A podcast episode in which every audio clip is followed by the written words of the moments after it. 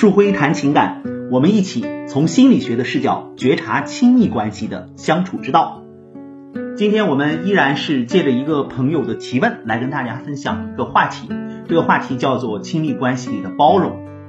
有位朋友在我们的后台留言提到，说我总是不能做到包容我的爱人。这位提问的是一个女性，她说我听了很多关于亲密关系的课程，也参加了很多的活动，我知道。作为我来讲，应该包容我的爱人。他每天其实都很累，工作很辛苦。可是我知道了这么多，依然没有办法做到。为什么会是这样的？然后后面就标注了很多他沮丧的表情。由此啊，我就想起在亲密关系里跟大家谈一谈关于这个包容的话题。其实很多人啊都会有一个困扰，就是在亲密关系里面，我其实知道。怎么做是对方想要的，我也知道怎么做能够有利于我们这个亲密关系的发展，但是我总是做不到，好像我知道做不到，这个就会成为我们的一个常态。在亲密关系里，我们为什么会出现这样的一种状态呢？有的人会说，其实关系是两个人相互作用的，光我知道不行啊，还得靠他，他也需要努力呀。这个说法听起来啊是有一定的道理的。但是我们仔细想想，这个说法里面其实还是带有一种不想改变的这种味道。那怎样做才是真正的在一个亲密关系里调整，能够做到包容呢？首先，我们看到一点，容忍不是包容。很多人啊会把容忍理解成包容，就是你不管怎么说，我都不生气；你不管怎么说，我都会一如既往的一个状态的对你。然后这个时候呢？就会让对方引起更大的这种情绪的反应。那么在亲密关系里，我们如果要做到包容的话，它是需要有一个土壤的。这个土壤是你首先要清楚，你的爱人在跟你沟通一个问题的时候，或者是他在去跟你表达的时候，他究竟是在表达什么？首先，我们有一个前提，就是看看他的这个表达是否足够的真实。那么同时，看看你的反应。是否足够真实？比如在我的一个咨询当中，一个来访者就跟我讲说，上一周我们在咨询当中谈到要包容他，结果回去他怎么跟我说我都不生气，甚至他说我说的很难听，我也不生气。我说你这个理解啊，就不是真正的包容。那真正的包容是怎样的一种状态呢？首先我们要感受到自己在这个关系里的情感的所在，比如说。你的爱人在说你的时候，你有一种不被尊重的感觉，你当然要生气。然后你的那个生气的那个状态也需要表达给他。这个时候并不影响你们之间的这个包容与被包容的关系，否则的话，那个就叫做纵容。那什么叫包容呢？在一段关系当中，我们出现一个问题的时候，我们去表达自己的情绪、情感。去真实的在这段关系当中呈现自己的状态，这个关系就会永远存在着一个前提，就是它是真实的。在真实的基础上，我们所做的一切的努力才是有价值的。所以有很多人啊，在婚姻关系里面追求自己究竟应该怎么做的时候，其实他没有看到这个关系啊，它是有一定的基础的。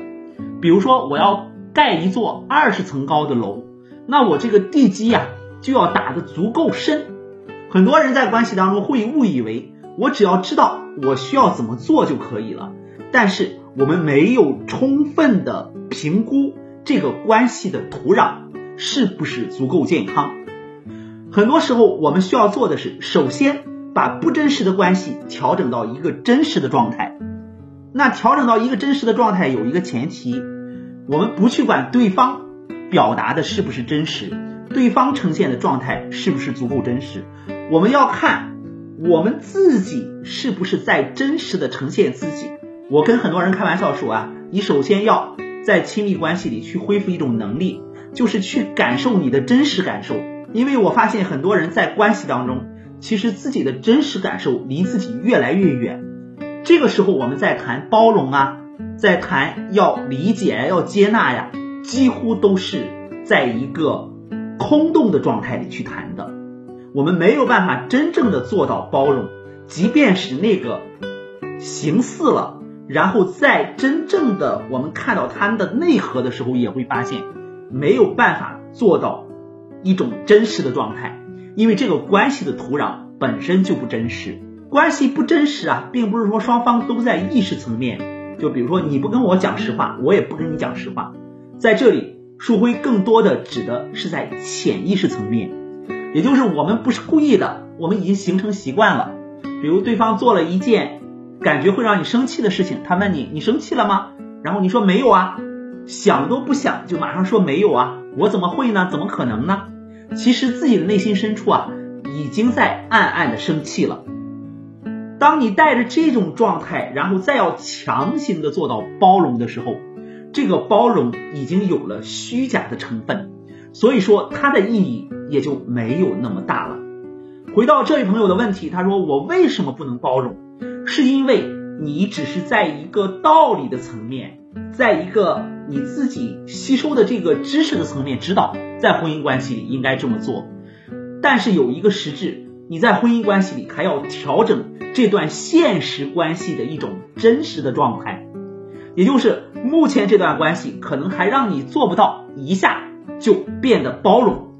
即便是你能够尝试着模仿，尝试着要求自己这样做，你在跟你爱人的关系里呢，他也会有一种不真实的感觉。所以在这种感觉的推动下，反而会破坏你们关系。你现在就不如踏踏实实的先来觉察一下，这段关系是从什么时候开始变得不真实的？这个问题是从什么时候开始呈现的？我们首先尝试着用真实的状态去应对这个关系，然后再慢慢的有可能的情况下做到包容，因为毕竟我们每个人在做出一个重要的调整的时候，是渴望着从根本上解决问题的，而不是流于表面的形式。由这个问题啊，我们可以推导出一个非常重要的调整亲密关系的思路。就是我们千万不要勉强自己去做自己已经知道却做不到的事情，因为很有可能是你仅仅知道是在一个你认识的层面，还没有办法在一个体验的层面。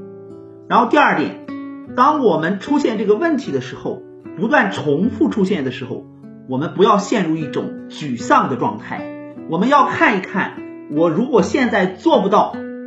马上就包容对方，我做不到马上就接纳对方，那我能尝试着做什么？就是我可以做不到目前我想要的这个状态，但是在这个关系里边，还有什么样的资源是可以被我来利用的？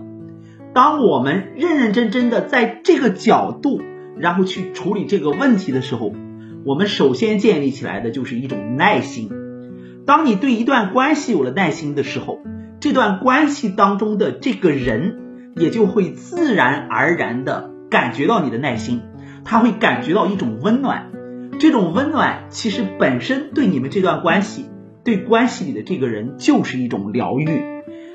所以在整个的过程当中，我们看到这是一个潜移默化的过程。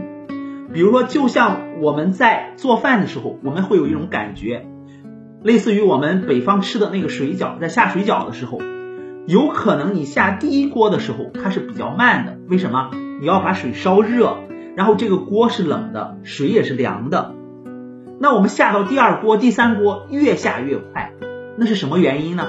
就是这个锅里啊，这个水已经到了一定的温度，它已经有了一定的这个底蕴了，所以再干起活来的时候就会顺手了。在关系里也是这样，我们的努力永远不会白费。有很多人就会觉得我努力了半天退回去了，我跟他讲那是不可能的，因为在关系当中，我们的每一点点往前进的这种动力，它只要是在一个非常现实的状态里，在这个基础上，它就不会再退回去。